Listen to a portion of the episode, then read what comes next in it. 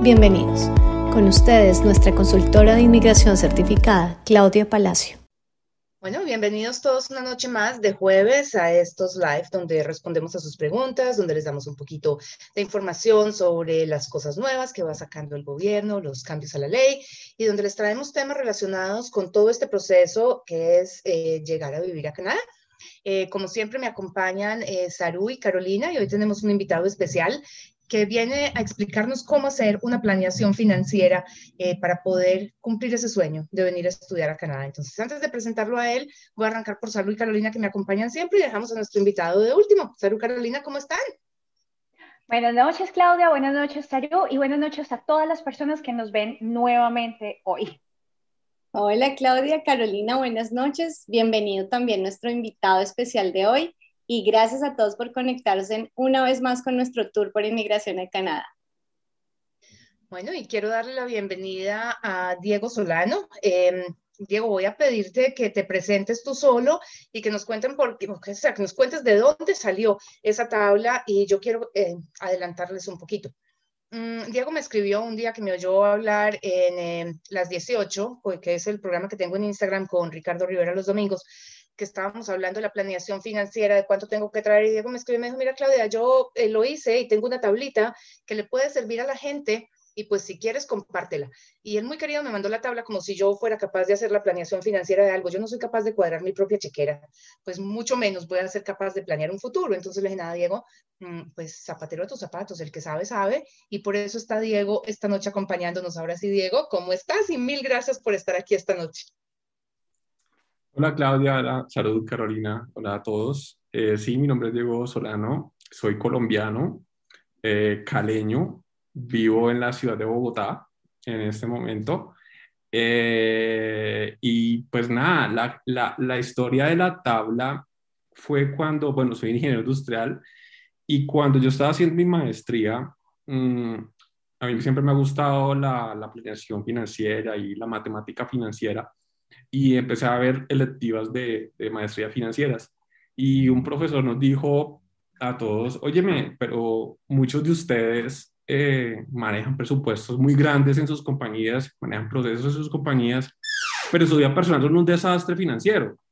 Eh, ¿por, qué no, ¿Por qué no aplican lo mismo que están haciendo sus trabajos también y lo aplican en su vida personal?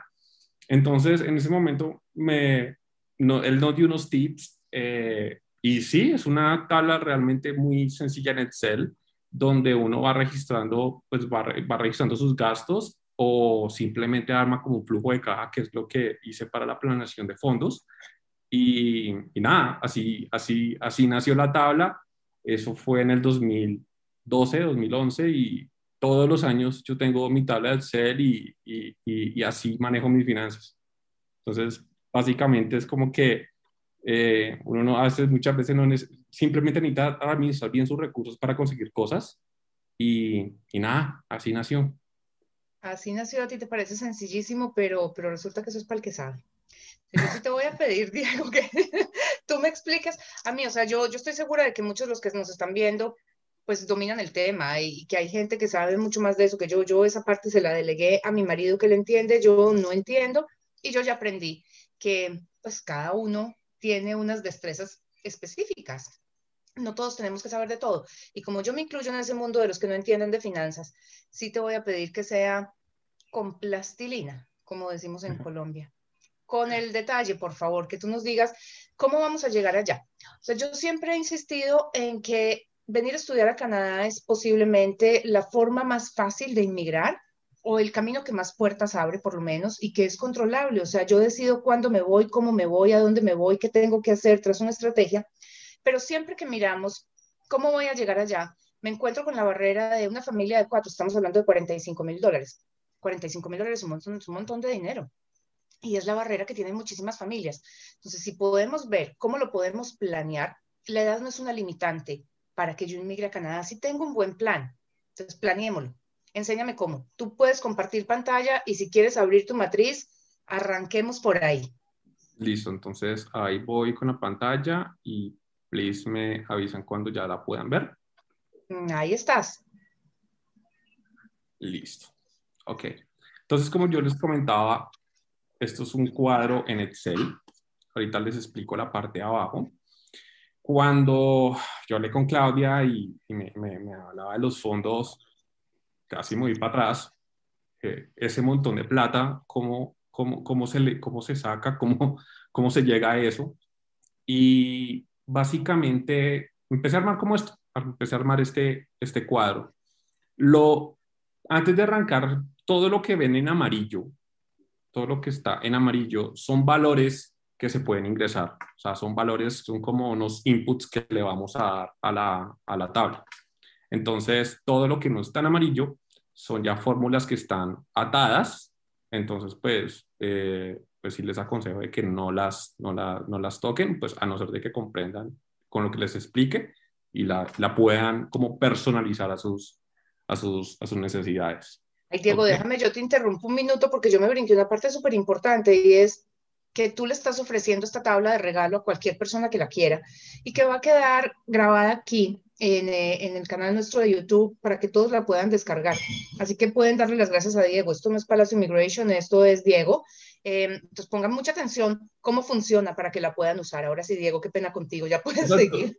Y lo, y lo, chévere es que pues va a quedar esto grabado, va a quedar en tu página, entonces si la descargan pues obviamente se les olvida lo que lo estoy diciendo porque pues para que una persona absorba tanta información es complicado, pues pueden volver al, al, al, al video y pues la van, la van personalizando según lo que le envíen el video.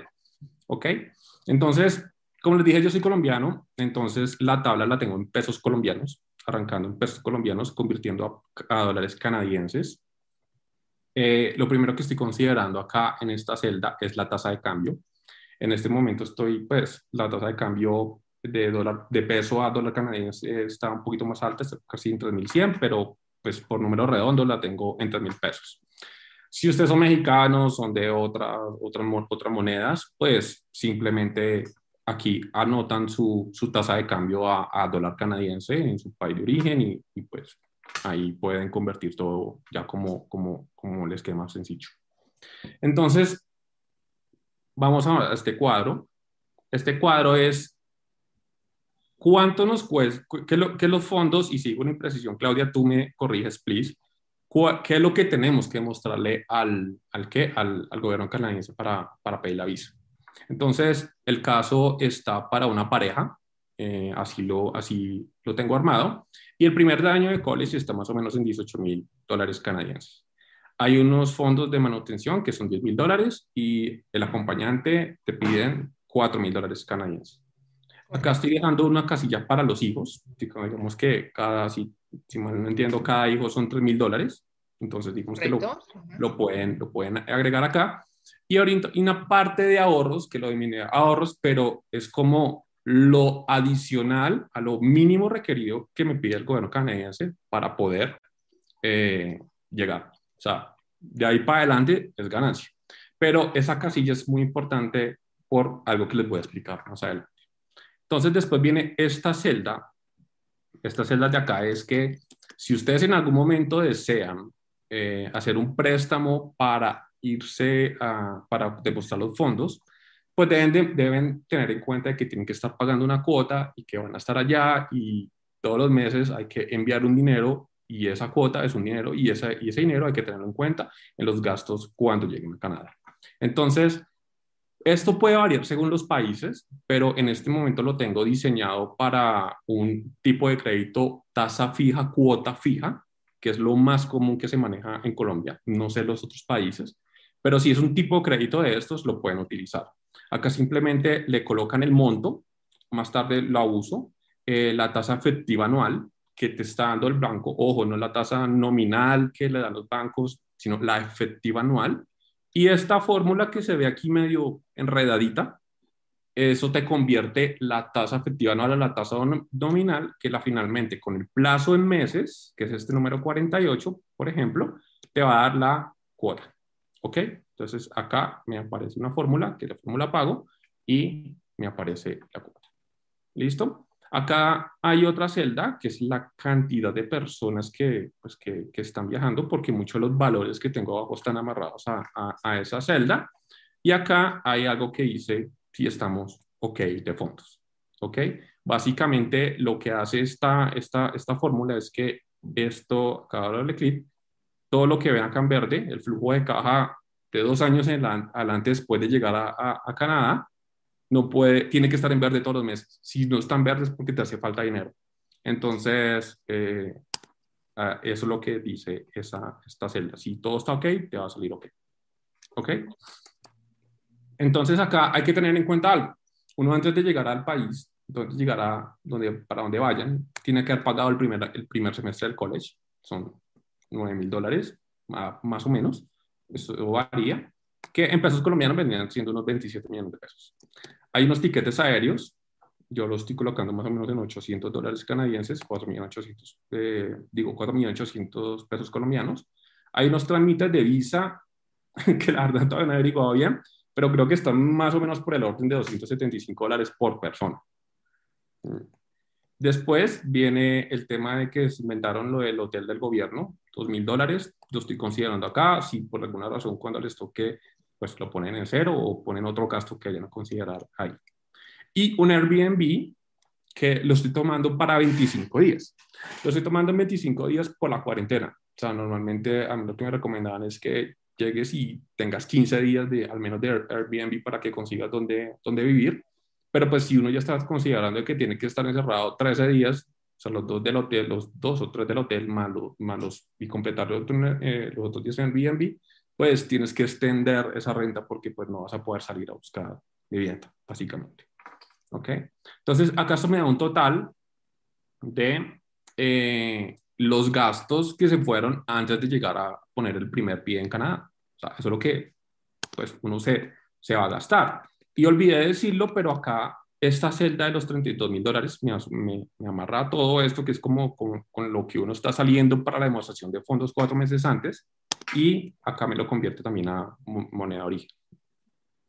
Entonces, cuando uno llega al país, pues resulta que en este caso quedaron con 49 millones 50 mil pesos con eso se llegó al país y está demostrando fondos. Entonces, este es un escenario cuando uno llega en septiembre. Lo que, lo, lo que tengo en la primera celda es el salario del aplicante principal.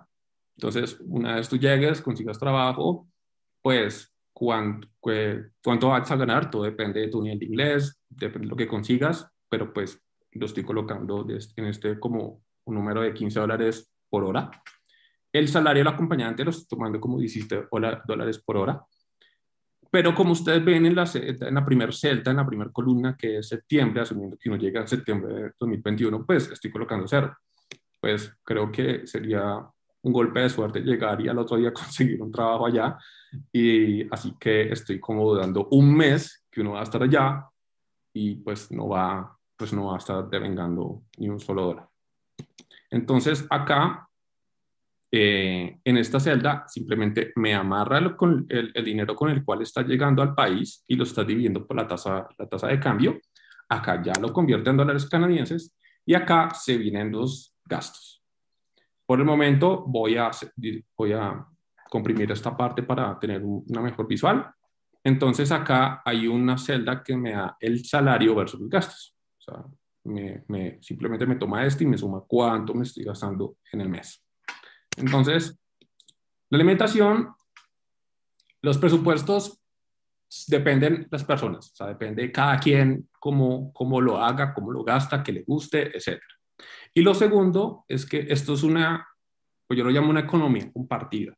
Cada quien tiene su forma entre parejas de manejar sus gastos con sus salarios, como que algunos, pues en mi caso, nosotros todo lo mezclamos, eh, es, una, es, una bolsa, es una sola bolsa, y creo que al, si, lo, si no lo hacen de esa forma, al llegar acá, al llegar a Canadá, pues lo más sencillo es hacerlo de esa forma. Entonces, eh, simplemente es una opinión, es una recomendación, pero pues cada quien mira cómo lo maneja. Acá alimentación estoy considerando más o menos unos 250 dólares por persona. Entonces aquí como ustedes ven, esto está ligado a la celda H10, que era la de arriba donde está el número de personas que viajaban.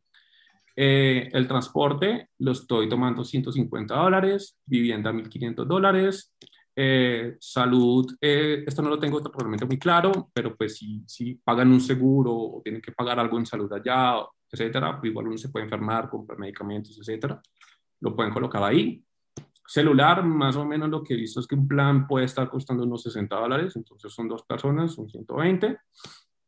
Servicios públicos estoy colocando cero porque, pues, imaginémonos que esto es un basement, entonces, pues, de pronto no, no, no tienes que pagar servicios públicos, no tienes que pagar internet, cosas ya incluidas, pero si no, pues pueden ir acá. Aplicaciones, pues, en mi caso, yo uso Spotify, Netflix, entonces es un gasto que podría ir acá. Seguro del carro, si deciden comprar un carro, pues ahí iría su seguro, también podría ir la, la cuota, la cuota del carro, eh, o lo pueden colocar en transporte, como decían.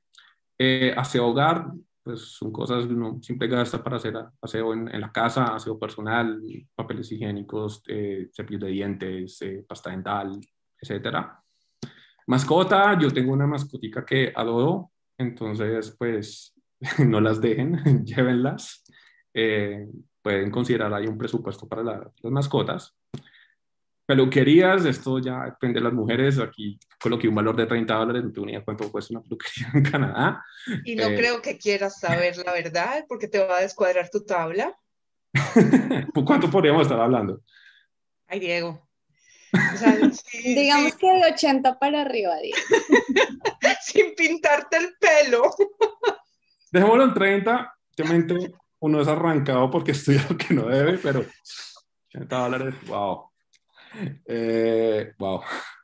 Y acá está la educación en el college. Eh, más o menos con lo que hablé con, con Fernando, en- se, se paga el semestre, perdón, el term, unos dos meses antes de iniciar. Entonces, digamos que estoy tomando un arranque en septiembre, entonces lo estoy dejando de esa forma. No estoy muy seguro si cuando uno arranca septiembre tiene todo el winter de- de vacaciones para trabajar full time, pero, pero bueno, así, o, o si es, el- o si es en spring, pero, pero bueno, eso lo pueden acomodar según el programa que ustedes vayan a, a, ¿qué? a, a tomar. Eh, pastas anticonceptivas, pues, pues hay que planificar a veces. Eh, quienes todavía no queremos tener hijos, entonces, pues hay que, hay que pagarlo. Y créditos país de origen, como ustedes ven, esto está en gris. Entonces, acá me devuelvo un poquito. Si yo por algún motivo eh, quiero, quiero pedir, no sé, 10 mil dólares de más, porque, porque sí, eso va a representar 30 millones de pesos colombianos, lo cual me va a dar una cuota de 807.427 pesos, pero ojo, esto es antes de seguros. Eso los seguros ya depende de su banco, depende de qué, pero esa es la cuota exacta de un crédito, cuota fija, tasa fija, sin seguros, en moneda ORI. Y acá lo que me hace la celda, ya vieron que cambió, eh, me lo divide por la tasa de cambio. Y acá en los ahorros, pues yo coloco 10 mil dólares con lo que se está llegando. Entonces, sigo, salidas ocio, pues, no sé, 100 dólares, eso depende de cada quien. Cosméticos, pues si, si, si el estilista era costoso, no, no, no, no quiero tampoco preguntar los cosméticos. Y acá estoy colocando unas líneas para ropa y artículos de hogar. Eh, pues uno cuando llega, pues tendrá que comprar ropa para el invierno, tendrá que comprar, o sea, no creo que se haya con toda la ropa comprada acá. El caso es que ahí coloco dos mil dólares, mmm, approach, y unos artículos de hogar, que es como el primer mercado caro, que es donde tienes que comprar ollas, tienes que comprar platos, tienes que comprar eh, cubiertos, vasos, en fin, ya, eh, hoy, sí, hoy ya dije. Entonces ahí va. Otros gastos que puedan tener y los taxes. Digamos que cuando, según lo que he averiguado, por ejemplo, en el caso de Toronto, esto varía mucho según la provincia, pero creo que en Toronto más o menos son unos el 15% del salario que se le descuenta eh, en, en, en, taxes. Y pues nada, ahí lo, ahí lo estoy considerando. Si es diferente según la provincia, pues simplemente cambian este punto 15, este punto 15 significa 15%, y lo arrastran en todas las, en todas las fórmulas en, en, en horizontal y ya. Acá en estas fórmulas estoy colocando el número de semanas pues, que, se, que se están trabajando por, por, ¿por, qué? por, por mes. Algunos meses tienen cinco semanas, otros tienen cuatro, entonces eh, está bajo esa lógica. Y las horas trabajadas por semana tanto del aplicante principal como del acompañante. Todo esto les va a totalizar el salario eh, así, con, con esta fórmula. Todo esto les va a totalizar los gastos. Vámonos a este. Acá está sumado. Y acá abajo está, me quiero subir, acá hasta abajo está lo que les está quedando en la cuenta según los gastos que vayan, que vayan teniendo día a día. Miren que ya el OK está bien con estos 10 mil dólares que, por ejemplo, eh, coloqué en esta celda. Entonces, digamos que acá ustedes bajo este nivel de gastos pueden decir, ok, estoy bien, puedo, puedo como revisar, irme tranquilo, estoy pagando una deuda en país de origen, pero según estos ingresos que estoy teniendo, pues voy a, voy a estar tranquilo. O sea, con esos 42 mil dólares que tenemos ahí, tenemos como demostrar al gobierno que tengo los fondos que me piden ellos para sacar el permiso de estudio, una, una familia de dos, pareja, pero encima de todo sí me va a alcanzar, que digamos que ese es uno de los, de los interrogantes de todo el mundo, si me voy, si me alcanza, si soy capaz de vivir. Entonces, con esos 42 mil dólares, Diego, haciendo esa proyección a dos años, que es mientras termino el college, básicamente, me alcanza, me queda, el último en el mes 48, me quedan cuánto en la cuenta, 1580, ¿verdad? Eh, sí, exactamente. Vale. 1580, pues sosteniendo un, este, este nivel de gastos de, de este ejemplo. Y obviamente acá tenemos un, un, un, espacio donde se puede trabajar, el, el, el, el, aplicante principal puede trabajar full time. Uh -huh. Ese espacio es súper importante porque por ejemplo acá les dejé también la misma tabla, el mismo escenario en, en, en ¿qué? En, en, enero, arrancando en enero, si todo va continuo, lo que llaman fast track o... o, fast o track, los, ¿Cómo? El fast track, los que son tres semestres en el año. Exactamente, o sea, tú tienes que pagar los seguidos y, óyeme, o sea, mira que acá ya en el segundo semestre, con lo mínimo que te pide el gobierno, ya estás patinando, o sea, ya tienes un, un, un rojo de 752 dólares que de pronto lo puedes mover acá a hablar con el colegio, bueno, no sé, estoy diciendo cosas, pero, pero ya empiezas, mira que ya en el tercer semestre vas a, va, va, va, vas a tener un, un, un, desbalance y no te va a dar. Sencillamente. Vas a estar colgado. Uh -huh. Vas a estar colgado exactamente. Y, y nada, o sea, de pronto de golpe tienes un mejor salario, pero no sé, o sea, yo siempre me voy con Work ese escenario y, y, y, no, le, no le dejo a la suerte eh, este tipo, de, este tipo de, de, cosas. O sea, ya bastante es hacer una inversión tan alta como para tomar este, este, tipo, este tipo de riesgos. Eh, ahí creo que lo mejor es mirar si se puede adquirir un préstamo e irse con un mayor dinero y no solamente con lo mínimo que se está pidiendo el gobierno. Realmente como que trabajar en dólares para pagar un crédito en moneda, moneda, origen, pues puede ser, puede ser factible, solo toca saber realmente cuánto uno tiene en cash y cuánto tengo que prestar, cuánto va a tener que pagar y, y, y digamos que meterlo en esta tabla y saber si va a estar tranquilo o no. Absolutamente entonces, espectacular, Diego. Consideraste entonces, todo. Menos la peluquería de 80 dólares. Bueno, pues aprenderás entonces a cortarle el pelo a tu señora. Mm, me imagino, para eso hay también, eh, no sé, videos, tutoriales en YouTube, porque eso es cierto, cuando uno llega, esos gastos descuadran, descuadran una brutalidad. Hay cosas que uno no ha considerado. Y aquí, o sea, yo veo el cuadro bastante completo. Yo no sé, Carolina y, Saru, qué opinen, pero yo creo que faltan, o sea, no falta nada.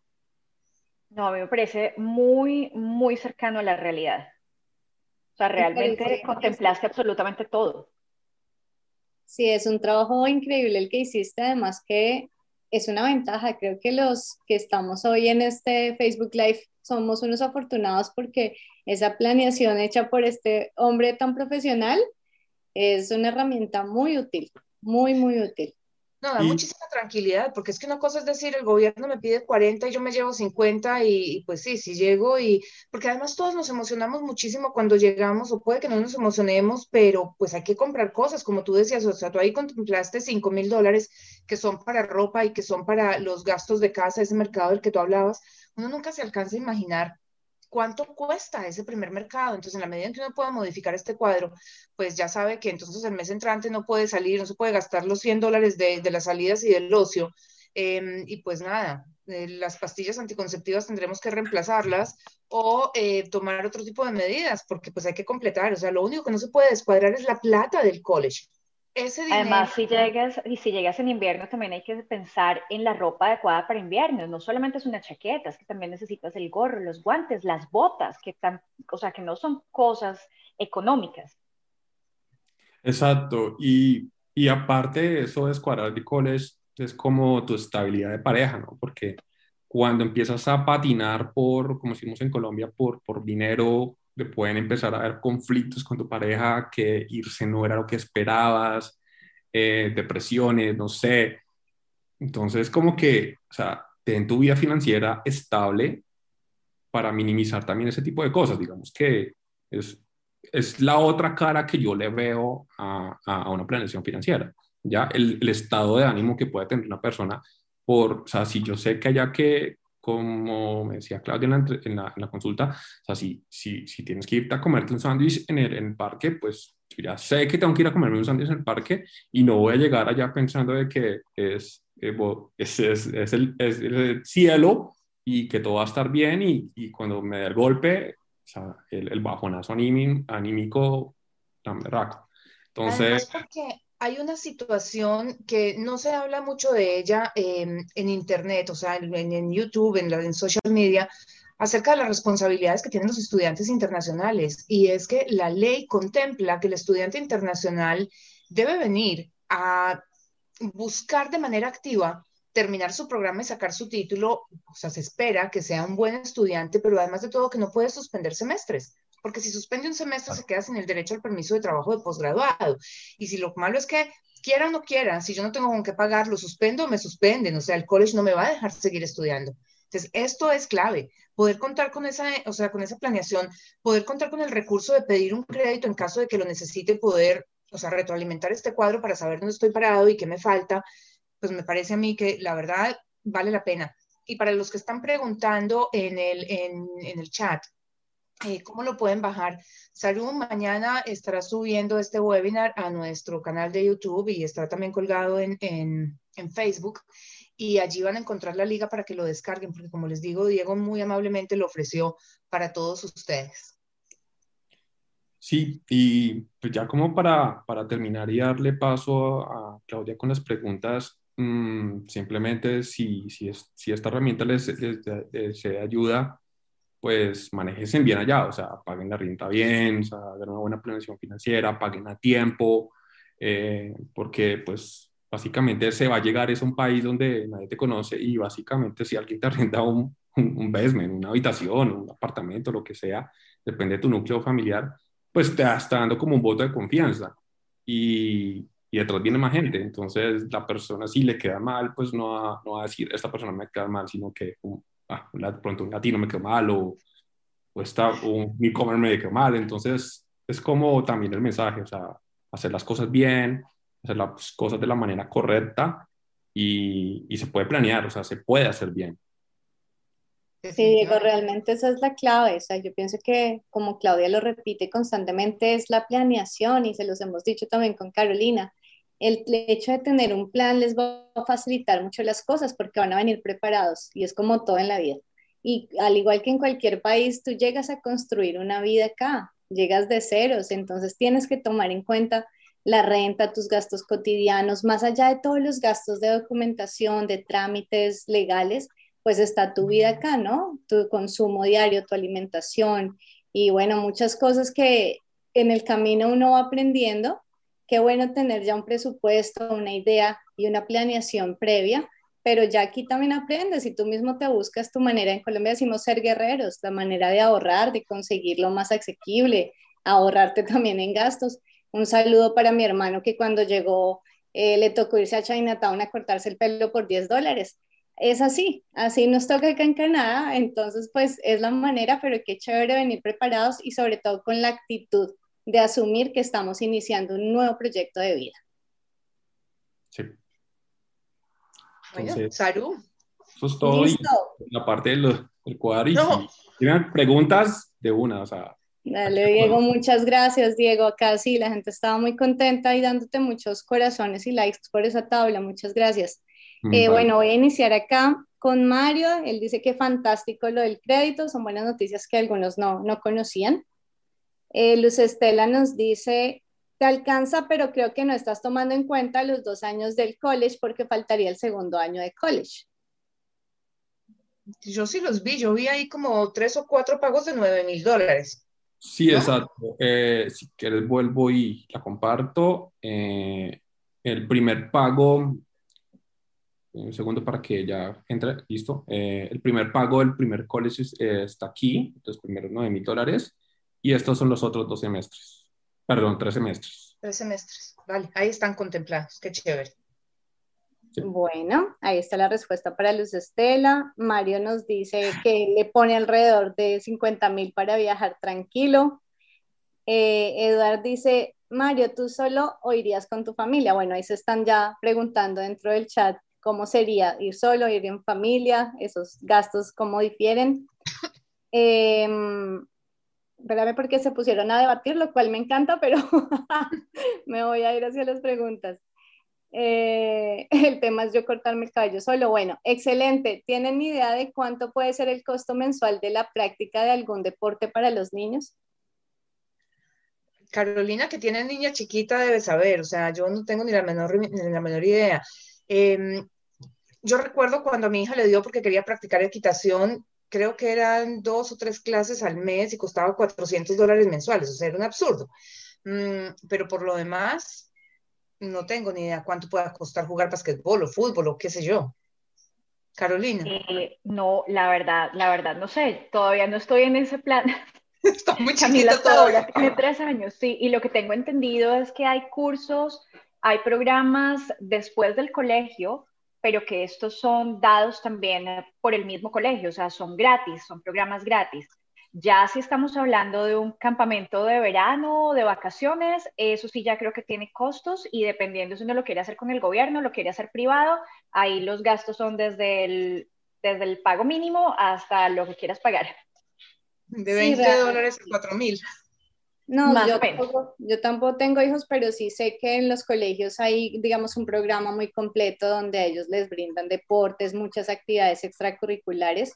Y más allá de eso hay centros comunitarios de, los neighborhoods, de los vecindarios, donde hacen también este tipo de, de actividades y es muy lúdico, es muy lúdico todo lo que hay acá como opciones. Además que Canadá es el país con, que Claudia me corrija, creo que es el país con más parques del mundo, con más lagos del mundo.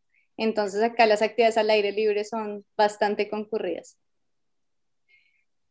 Listo, voy a entonces prosigo con, eh, sí, Olivia, eh, yo voy a poner el link eh, en el video mañana cuando ya esté público para que puedan descargar la tabla.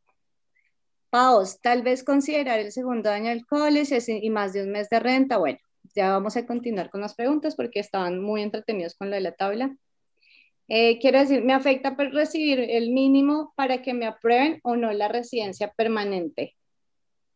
Eh, no, a ver, para el Canadian Experience Class, que son las personas que trabajan un año en Canadá con un trabajo, en un trabajo calificado después de graduarse, no hay un requisito de salario. Con tal de que sea un trabajo calificado, cumplen con, o sea, con el requerimiento. Ahora, si estamos hablando de que cerramos un permiso de trabajo a través de un LMIA, por ejemplo, Em, el salario lo fija el gobierno. O sea, ese, ese, salario se fija de acuerdo con la media de salario de esa ocupación en la ciudad específica. Entonces ahí sí entraría a afectar, porque por más de que, y esto ocurría mucho en el pasado y eso fue lo que generó los cambios a la ley, que había negociaciones internas entre empleador y empleado. O sea, se le decía al gobierno que se le iba a pagar a 20 y después terminaban pagándole 15 o lo que fuera, esas negociaciones internas. Y eso generó las auditorías mm, que hace el ISDC, que es el Departamento de Trabajo de Canadá.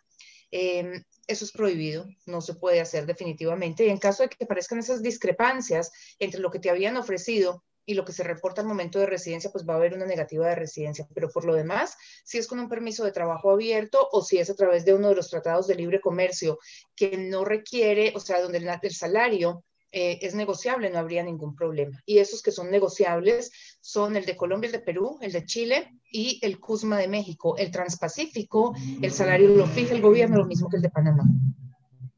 Bueno, antes de irme para las preguntas de YouTube, eh, Jimmy nos dice, saludos, muy chévere la información. Si ya tengo mi dinero para viajar, ¿cuál sería la mejor manera de llevarlo? Ay, Dios mío, em, hay varios bancos que están en toda Latinoamérica y están en Canadá, el Scotiabank, por ejemplo, el HSBC, mm, y hay otro, ya se me olvidó cuál es, donde uno puede abrir, ya teniendo la carta de aprobación del permiso de estudio, del permiso de trabajo, puede abrir la cuenta bancaria en país de origen y le entregan el dinero en una cuenta canadiense cuando llegan ya aquí. O sea, es como, como si le hicieran una transferencia electrónica directa de banco a banco, pero tienen que tener ya el permiso eh, aprobado. Ese es, creo que es de Jardins. Es un... Jardins, sí, Lo que pasa es que de Jardins sí puede ser, pero es todavía chiquito es bien chiquito y las sucursales son muy limitadas. Y cuando uno va aquí, que eso es otra cosa que hay que tener en cuenta, cuando uno va a sacar dinero de un ATM, de un, de un cajero electrónico, que no hace parte del banco de uno, le vale 250. Entonces, pues también hay que buscar uno que tenga muchos. Scotiabank. Eh, en México y en Colombia, ¿cierto? Sí.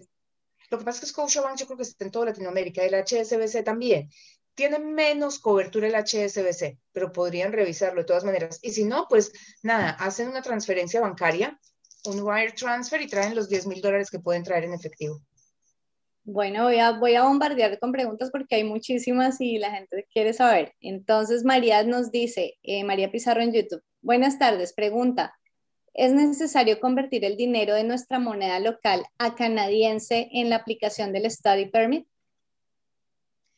Mira, valdría la pena em, ser bastante claro. Si yo, yo realmente ya no sé ni qué, ni cómo puede ser uno más claro todavía. Hace un rato recibí la negativa de una visa de uno de mis clientes, 58 em, mil dólares en una cuenta bancaria, pues sí, en, fondos. Nosotros siempre entregamos los extractos bancarios de los últimos cuatro meses y una, una tabla de conversión con el, la captura de pantalla de una de las, eh, o sea, de, de, las páginas autorizadas de conversión de moneda, se hace la captura de pantalla con la fecha, con el cambio de moneda, con el total y se hace todo un, o sea, un, documento de PDF donde se muestra todo. Y tenía familia de dos con 58 mil dólares y la respuesta es negativa por falta de fondos. Ya honestamente no sé ni qué hacer con inmigración, pero sí es importante que ellos sepan exactamente eh, cuál es el cambio, porque esta decisión, que era de una persona de México, la tomó eh, el Centro de Procesamiento de Canadá en Edmonton, que es en Alberta. Así que es importante porque si la visa va a parar, qué sé yo, a cualquiera de los países del Medio Oriente, como ocurrió a principios de año, o si viene a parar aquí, ellos no saben cuál es la conversión de moneda de, del peso mexicano o del peso colombiano, del peso chileno, de cualquiera que sea, a dólares canadienses. Entonces es importante tener una tabla de conversión. Ruby, desde Bogotá nos pregunta, si solicito visa para turista, ¿debo traducir todos los documentos también? La verdad es que con lo que dijeron las embajadas a principio de este año, en febrero, eh, yo preferiría mandar todo traducido. Lo que estamos viendo es que ya no hay procesamiento local, o sea, se está distribuyendo a cualquier centro de procesamiento en el mundo. Y lo que menos podemos permitir es que haya una negativa porque el oficial que revisó no entendió lo que leyó o no entendió lo que recibió. Entonces yo preferiría que los documentos estuvieran traducidos. Perfecto. Hammer, Hola, sabemos que la página dice que migración requiere solo demostrar el primer año de estudio, pero he escuchado varios rumores que también están pidiendo demostrar el segundo año de estudio. ¿Es verdad? La ley dice que tiene que ser el primer año. Entonces, pues no, no puede ser que estén pidiendo un segundo porque hay un rumor, porque alguien dijo, porque no, lo que sí estamos viendo es que cuando hay, la persona viene a hacer inglés y después eh, otro programa, si están teniendo eso en cuenta, porque definitivamente hay que hacer un cambio de visa y eso lo tienen que tener en mente las personas. Cuando yo estoy extendiendo una visa porque voy a estudiar dos programas o porque voy a cambiar de inglés a otro, tengo que solicitar, o sea, tengo que mostrar fondos otra vez. Entonces, si yo tengo los 35 mil RAS para familia de dos y voy a hacer dos programas, pues no me va a alcanzar. Entonces, pues sí necesitamos un poco más, pero no es porque están exigiendo un segundo año. Es simplemente porque estamos mandando los fondos muy, muy, muy pegados al mínimo. Bueno, cinco comentarios consecutivos dándote las gracias, Diego, por este archivo. Eh, Hammer nos pregunta, Carolina, ¿en la Universidad de Winnipeg hay payment plans para el segundo año o se paga in front? Generalmente con las universidades y con los colleges en Canadá se deben hacer los pagos, bueno, el primer año ya todos lo saben, se puede pagar por term o se debe pagar el año completo. Para el segundo año, ya estando aquí, eh, el estudiante debe pagar el semestre antes. Si, eh, podría hablarlo directamente con el college, a ver si de pronto puede hacerlo en dos, eh, en dos statements, pero tendría que hacerlo ya directamente aquí y preguntar. Bueno, voy con dos preguntas en YouTube antes de transferirme para Facebook. Eliana dice, si quiero migrar con mi pareja, yo sería quien estudie y él quien trabaje. Él tiene un hijo de nueve años. ¿Este podría venir con nosotros? ¿Puede hacer el proceso de inmigración desde el principio con el niño? Claro que sí. Claro que sí. Si la mamá del niño le permite la salida, se puede venir con ustedes sin ningún problema y va a ser dependiente, aunque, o sea, aunque el padre sea el que esté trabajando siempre como familia, eh, los hijos cuentan, o sea, bien sea que sea un stepson, ¿cómo se dice en español? Vean, pues ahora, ahora creo que ya me volví pues canadiense. ¿Cómo se dice stepson en, en español? ¿Hijo adoptivo no? Hijastro, hijastro. Gracias.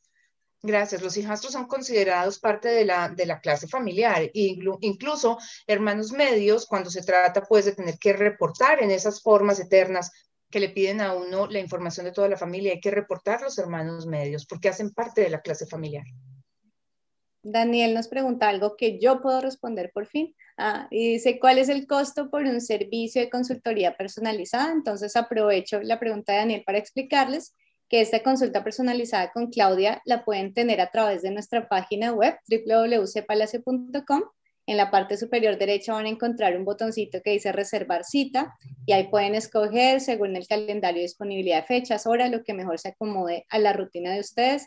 Recuerden que esta consulta abarca la evaluación de su perfil, esa creación de plan migratorio acorde a sus puntos, a dónde ustedes pueden encajar más, qué posibilidades tienen en las provincias y bueno, toda esta planeación y estrategia para lograr su objetivo con éxito acá en Canadá. Eh, el costo de la consulta es de 150 dólares canadienses, tienen que hacer la conversión a su moneda local y es directamente eh, con Claudia Palacio. Ahora prosigo con Nicolás, que nos dice, Carolina, ¿nos puedes recomendar college públicos en Vancouver para el área de mercadeo? Yo ahí le paso un poquito la, la, pelota, diríamos, en Colombia, Carolina, para que ella también nos explique cómo funciona el asesoramiento por parte de Professional Upgrading.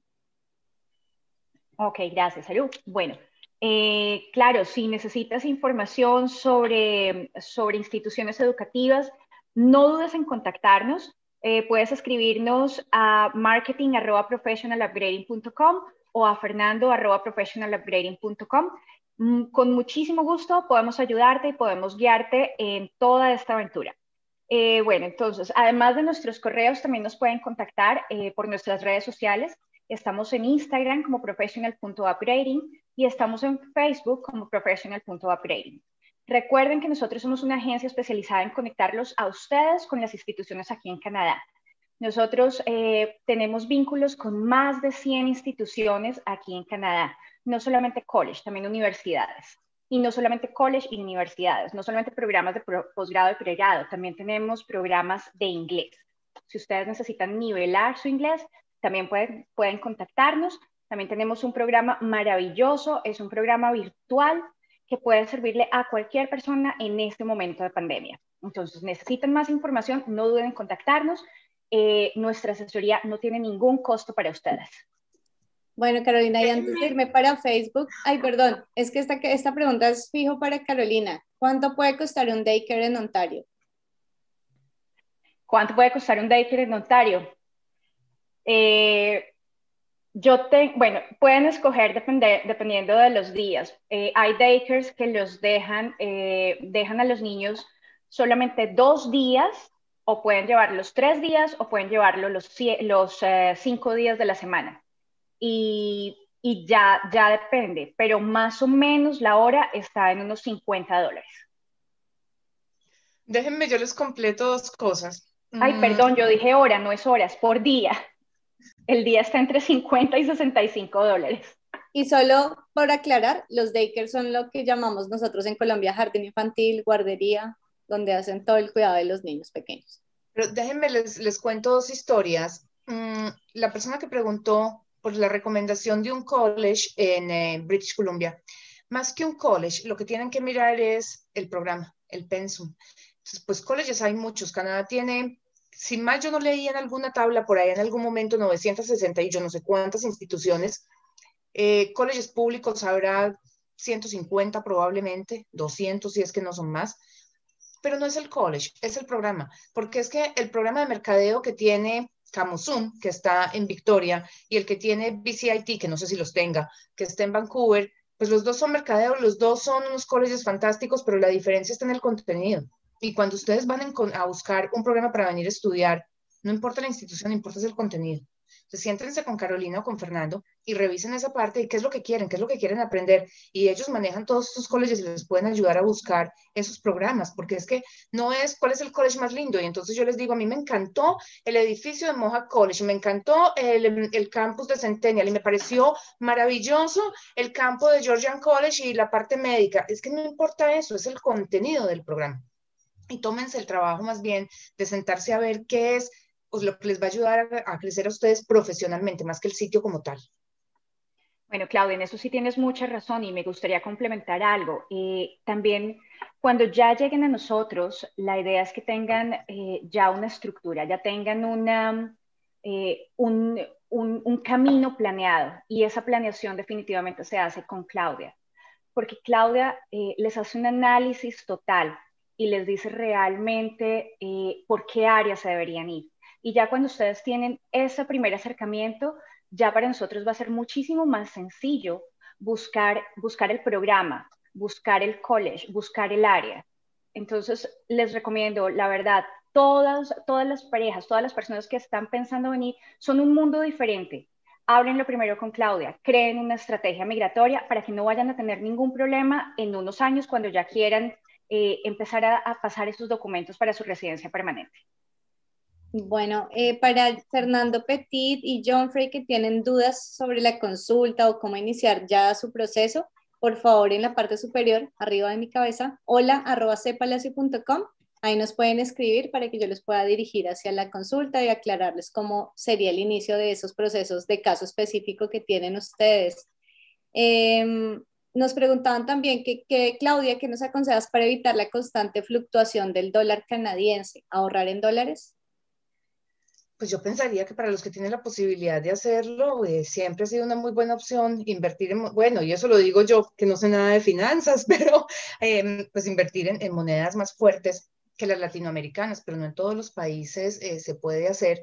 Hay ciertas restricciones, pero para los que lo pueden hacer, yo diría que sí. Diego será el que me corrija a mí, me diga, él es el que tiene la maestría en finanzas. Eh, no, es, es, es difícil porque desde países de origen es difícil. Yo estuve averiguando eh, eh, cuentas de ahorro en dólares americanos en Scotiabank y en diferentes bancos acá en Colombia. Y solo encontré en Scotiabank y el monto mínimo para, para abrir la cuenta son 100 mil dólares americanos. Entonces, eh, sí, es difícil. Tú tampoco puedes comprar dólares porque cuando demuestres los fondos tienes que hacerle unas cuentas. Eh, creo que la mejor recomendación que yo podría dar que no es lo más, digamos, cuando uno, cuando uno está planeando estos fondos con tiempo, pelea contra la devaluación. O sea, uno pelea contra la devaluación de las monedas locales, que la Colombia está haciendo una cosa absurda. Eh, lo mejor de pronto es pronto una inversión de bajo riesgo, un CDT, eh, que no te va, a dar, te va a dar de pronto un 2% anual, pero si la, la moneda se devalúa a 5, pues tú perdiste tres. O sea, no, es como lo, lo mejor. Lo que no sé ahí, Claudia, es cómo serían los temas de los CDTs respecto a la fecha que uno llegue, ¿no? O sea, como que uno no puede tener un CDT cuando llega allá. O sea, esa, esa parte hay que también mirarla muy bien. No, con eso no hay ningún problema. Los que tienen CDTs, eso hace parte de, de la demostración de fondos. No hay ningún problema. Entonces, pues si esa es una opción, es una herramienta, bienvenida sea. Lo que pasa es que también hay que mostrar el tracking de esos, de esos CDTs, porque es que no puedo abrir un CDT de 100 millones de pesos hoy o de 50 mil dólares o lo que sea, eh, abrirlo hoy y mostrarlo mañana. Eh, o sea, si fue que se me venció ayer y lo reabrí hoy, pues muestro el de ayer y el de hoy, pero es que no puede salir la plata de la nada. A inmigración hay que demostrarle de dónde viene. Entonces es importante también manejar esa, digamos que ese movimiento de esa cuenta también, de ese dinero. Sí, respecto, perdón, respecto a eso de los fondos, eh, Sandra Lorena nos preguntaba, si recibo pensión en mi país, que es vitalicia, ¿aplica para demostrar fondos? Lo que pasa es que los fondos tienen que ser dinero transferible, no es dinero a futuro. Entonces, las personas que me preguntan a mí, bueno, pero es que yo tengo propiedades en renta y yo recibo ingresos mensuales por el equivalente a 10 mil dólares, entonces pues voy a tener en el año 120 mil. Eso es lo que voy a tener a futuro, pero esos no son mis fondos disponibles. Los fondos tienen que estar disponibles, entonces no me sirve la pensión. Pau Chávez nos dice, si tengo permiso de estudiante y permiso de trabajo por 20 horas, ¿puedo tener trabajo extra como freelance? Si es fuera de Canadá, sí. Lo que pasa es que el permiso de trabajo en Canadá, el de estudiante me permite trabajar 20 horas fuera del campus y eso no significa que yo pueda trabajar como empleado 20 horas y como trabajador independiente otras 20. Son 20 horas de trabajo total.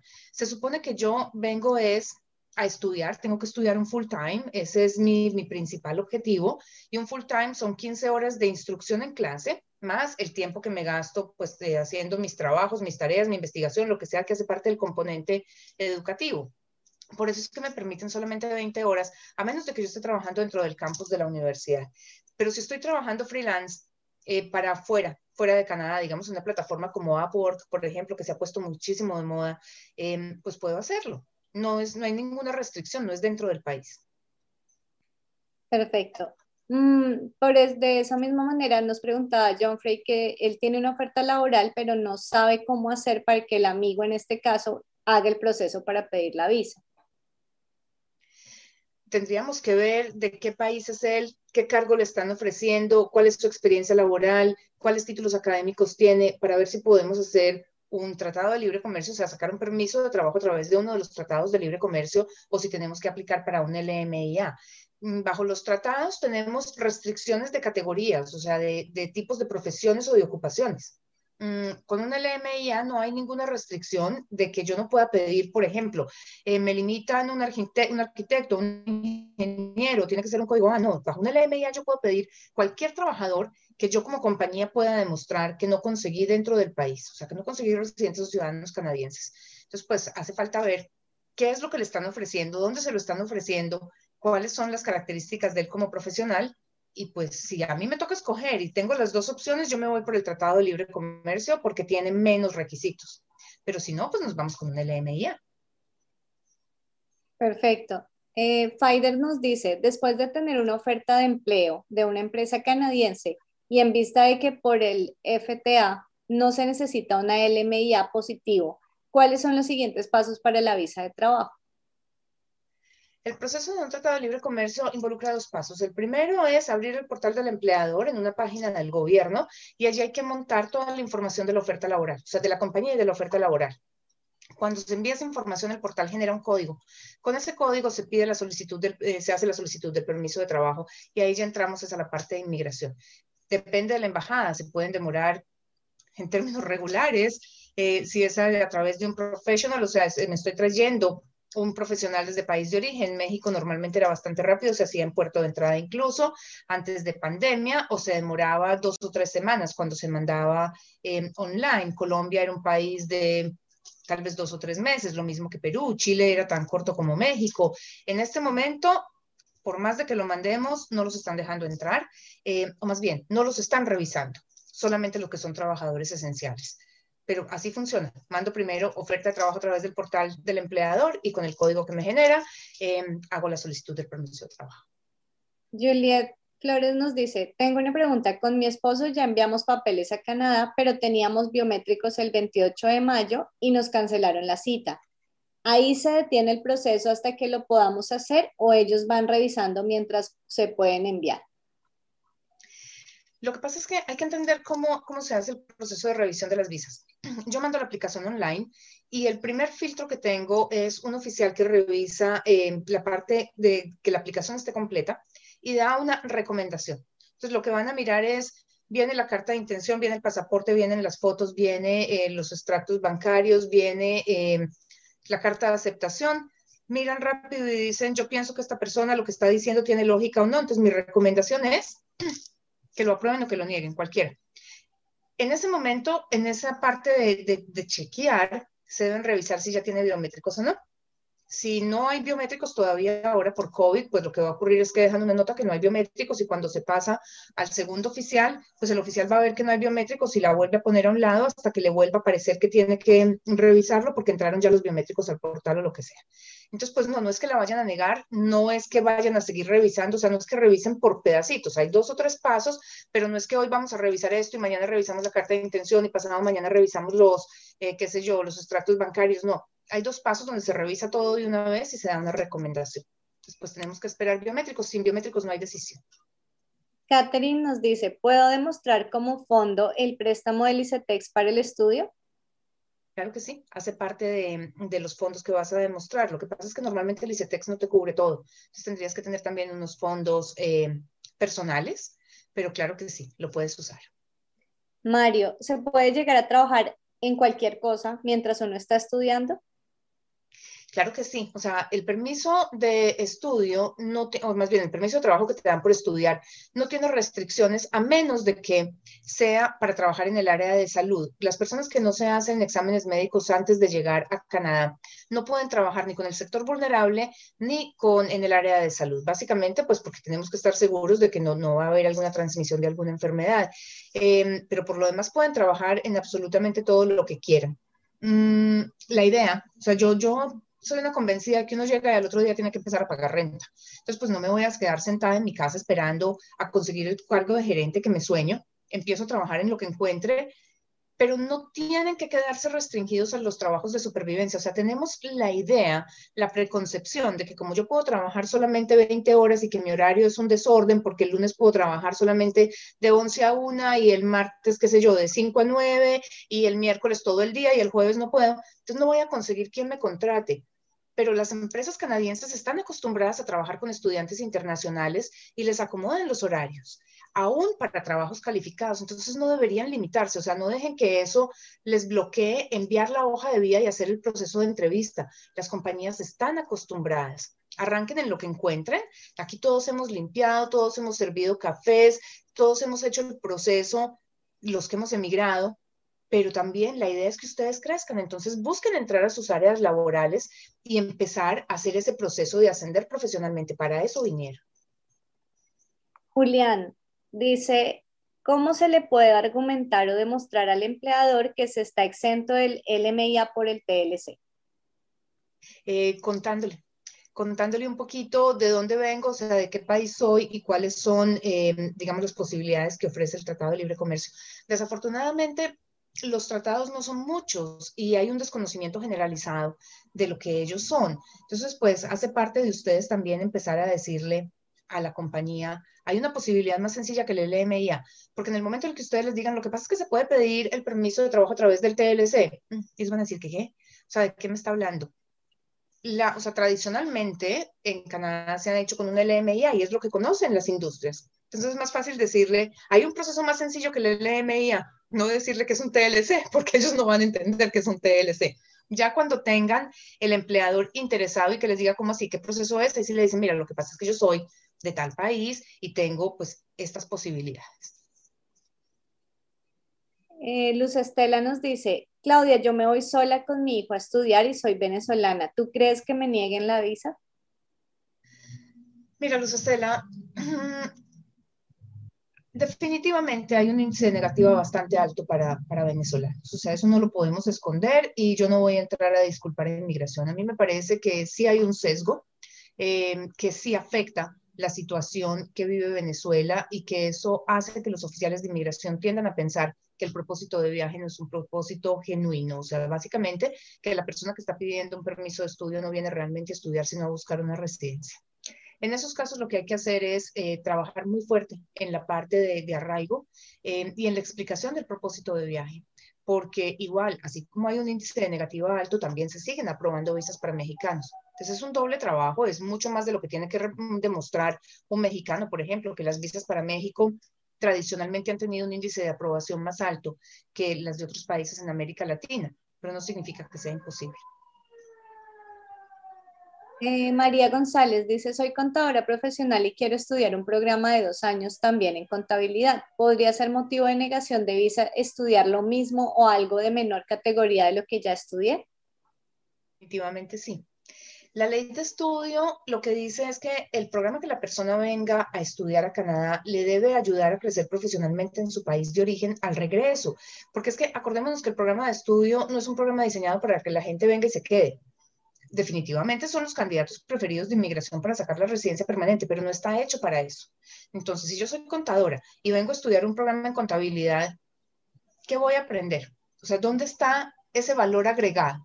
Y las respuestas que veo yo cuando pido las notas de los expedientes en estos casos, me encuentro con que el oficial dice, lo que pasa es que no se justifica el costo. O sea, es un costo demasiado alto para lo que va a representar profesionalmente en esta persona. Y se repite constantemente. Entonces, no vale la pena hacerlo. O sea, en el área contable hay muchas cosas que se pueden estudiar y que ayudan a crecer. Pasar por el área de finanzas o de pronto hacer algo en, en administración pero yo pensaría más en una especialización que en un programa de business eh, finance o business, eh, qué sé yo, marketing. Yo entraría a buscar más financial management o qué sé yo, cualquiera que sea una especialización, sobre todo cuando la gente ya tiene mucha experiencia laboral, porque es que esa es la otra.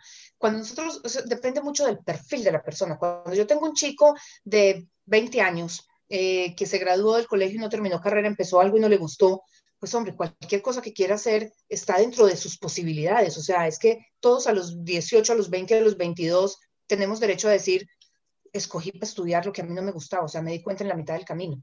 Mm, puede ser que yo tenga una persona de, no sé, 25 años con dos años de experiencia, que hizo una carrera en administración de empresas y ahora viene a estudiar diseño de páginas web. Fantástico. Eh, pero si yo tengo una persona que tiene 45 años, que lleva 20 años de experiencia en administración y ahora me dice que quiere estudiar, eh, o sea, está trabajando en administración o en recursos humanos y ahora me dice que quiere hacer un posgrado en recursos humanos, yo digo, si lleva 15 años trabajando en recursos humanos, el programa no le va a servir. Entonces, cuando la gente me dice a mí, pero es que el título me va a ayudar, hombre, saque el título en país de origen, eso es lo que nos va a decir inmigración. Si lo que necesita es el título, sáquenlo en su país de origen y cuélguenlo en la pared. Si el país, si el, el estudiar en Canadá le va a ayudar a abrir nuevas posibilidades de trabajo porque va a abrir su espectro laboral, pues ahí sí vale. Entonces el que está en recursos humanos viene a estudiar Global Business Management porque está en recursos humanos, pero va a pasar a una gerencia, está aspirando a una gerencia para crecer. Ese es mi punto de vista, pero en esto es un punto de vista personal. Y yo creo que en cada webinar, dependiendo del consultor o del abogado que esté hablando, ustedes se van a encontrar con una perspectiva distinta. Yo simplemente baso mi, mi argumento en lo que veo en, las notas de los expedientes cuando las pido mm, que me niegan una visa. Bueno, ya estamos sobre el tiempo. Me, con el permiso de Diego, Carolina y Claudia, me voy a extender cinco minutos más para hacer el cierre de las preguntas, porque hay muchísimas preguntas y Diego, mejor dicho, generó aquí muchas inquietudes. Nos volvió una locura el chat con su tabla. Dale, tranquila, dale, dale. Oscar nos dice, bueno, si realicé biométricos el 12 de mayo, que soy aplicante principal, y el resto de mi familia lo haría el 31 de mayo, ¿cuándo estudiarían mi aplicación en ese caso? Eh, o sea, la aplicación ya debe haber pasado por lo menos ese primer chequeo, eh, que era el que les decía yo, que debe haber una recomendación, pero la decisión final se va a tomar después de que el último de la familia haga biométricos. Joana nos pregunta, dentro de la parte financiera, ¿cuál es el monto de crédito más alto para estudiantes? ¿Cómo así? O sea, ¿hay un monto máximo que le den a los estudiantes? De pronto, si tienes conocimiento de eso, Diego, o ni idea. No, no. Eh, es que los créditos dependen de tu capacidad de endeudamiento, de endeudamiento. Entonces, eh, no, no hay un tope máximo, o sea, todo va a depender de cuánto, de cuánto te ganes y, y, así mismo, y las políticas del banco. Hay bancos que te pueden, son más accesibles a darte más crédito, como otros que no, va a depender de tu tasa. Realmente lo que, lo que entiendo que hacen es que cogen tus salarios, cogen tus ingresos y, y bajo ese ingreso hay un porcentaje que no debe superar la cuota. Entonces, hay de pronto para, si uno necesita más monto, pues puede alargar la cuota eh, eso va a cargar más carga financiera, más, más, más intereses. El truco sería pagar antes eh, para, tener, para tener un monto mayor, pero, pero pues depende de la capacidad de endeudamiento de cada persona. Bueno, una pregunta que varias personas están haciendo ahorita. Claudia, ¿cuánto se está demorando la contestación de las aplicaciones de Canadá desde Colombia o desde otros países también? porque están ansiosos de recibir respuesta? Está tan incierto como ha estado durante todo COVID. Hoy recibí respuesta de dos aplicaciones, la una se mandó el 6 de mayo y la otra se mandó el 11 de mayo y hoy tuve respuesta de las dos. Tengo otra que está detenida desde el 22 de febrero del 2020. Bueno, tengo muchas preguntas de perfiles, de casos, de familias, de parejas.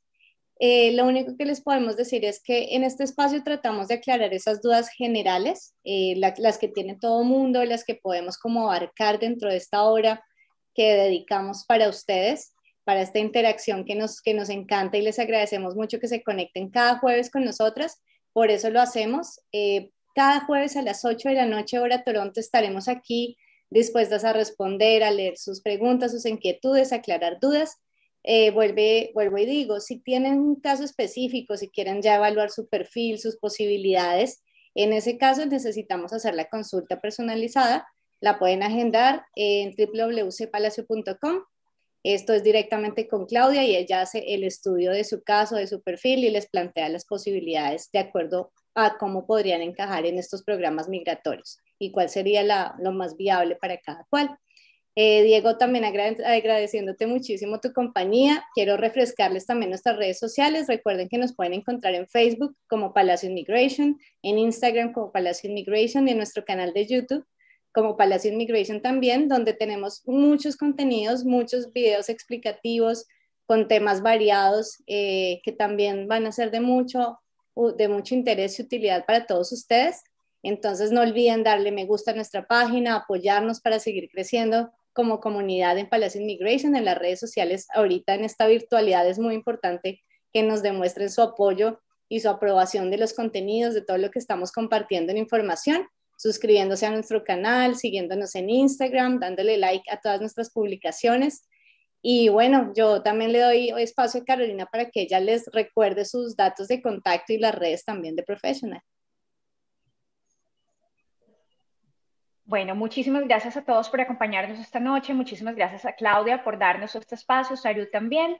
Y muchísimas gracias a Diego por compartirnos esta información. Eh, quiero recordarles a todas las personas que nos ven eh, que aún tenemos la promoción vigente para nuestro programa de inglés. Se pueden inscribir a un programa de ocho semanas o más y les estaremos dando cuatro completamente gratis o pueden inscribirse a un programa de seis, eh, de seis semanas y les estaremos dando dos. Si necesitan más información, si necesitan los costos o los horarios, por favor comuníquense con nosotros. Estamos en las redes sociales, en Facebook estamos como Professional Upgrading, en Instagram estamos como professional.upgrading o pueden escribirnos directamente a nuestros correos. También pueden escribir a marketing.professionalupgrading.com o pueden escribirle también a Fernando a fernando.professionalupgrading.com.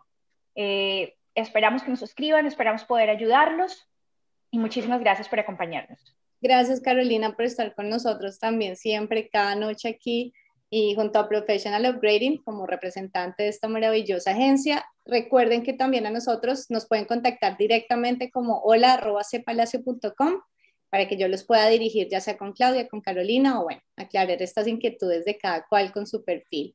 Claudia, ahora sí te doy espacio para que Nada, yo dejo que Diego, Diego se despida primero porque se merece todos los aplausos de esta noche y yo ya cierro apenas Diego acá. No, no, muchas, igual, muchas gracias por la invitación. Realmente la, la intención es que la persona, las personas conocieran eh, pues, esta tabla. Realmente, pues sí, uno lo ve como muy sencillo, pero pues, de pronto para algunas personas no lo es.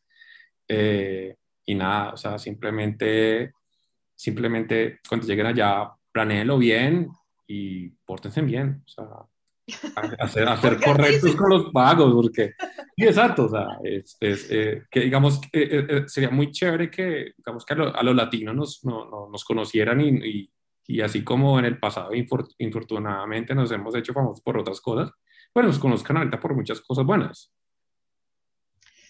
Y va a pasar. Está llegando un grupo de latinoamericanos muy preparado, gente muy linda, eh, gente responsable, ¿sabes, Diego? Yo, yo he visto una migración bastante interesante, eh, un grupo de gente comprometida. Mm, y cuando digo preparado no me refiero solamente al nivel académico, sino gente preparada con, con calidad humana. Y lo estamos viendo ahora. Y así esa es la marca que debemos dejar tal cual tú lo dices. Y pues bueno, ya eh, no queda más que despedirme porque ya nos pasamos 10 minutos. Invitarlos a todos a que nos acompañen el domingo en las 18 eh, son las 6 de la tarde hora de Toronto en Instagram con Ricardo Rivera. Este fin de semana eh, vamos a tener una doble porque Ricardo metió las patas la semana pasada y no grabó el de Canadá, el país del sorry. Y ya nos han escrito varias personas que, que no lo pudieron ver, o sea, que no lo pudieron compartir después, entonces pues lo repetiremos. Pero antes de ese vamos a tener uno que se va a llamar La culpa es de él porque es, digamos que una característica nuestra, o sea, tenemos que aprender a usar los errores que cometemos eh, como una ventaja, porque esos son, son una posibilidad de aprender. Entonces, este fin de semana tendremos La culpa es de él en las 18 y nos vemos dentro de ocho días en este espacio nuevamente para responder a todas esas preguntas que ustedes tengan. Em, hay una persona que hizo un comentario en el chat que se lo agradezco enormemente.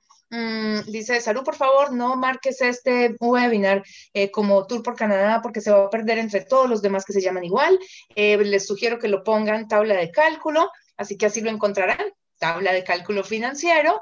Em, y nada, vamos entonces a empezar a cambiarles los títulos cuando tenemos temas especiales. Un millón de gracias por las recomendaciones, porque de verdad que este espacio es de ustedes y para ustedes y trabajamos con lo que ustedes nos piden. Que tengan una muy feliz eh, resto de semana y un feliz fin de semana.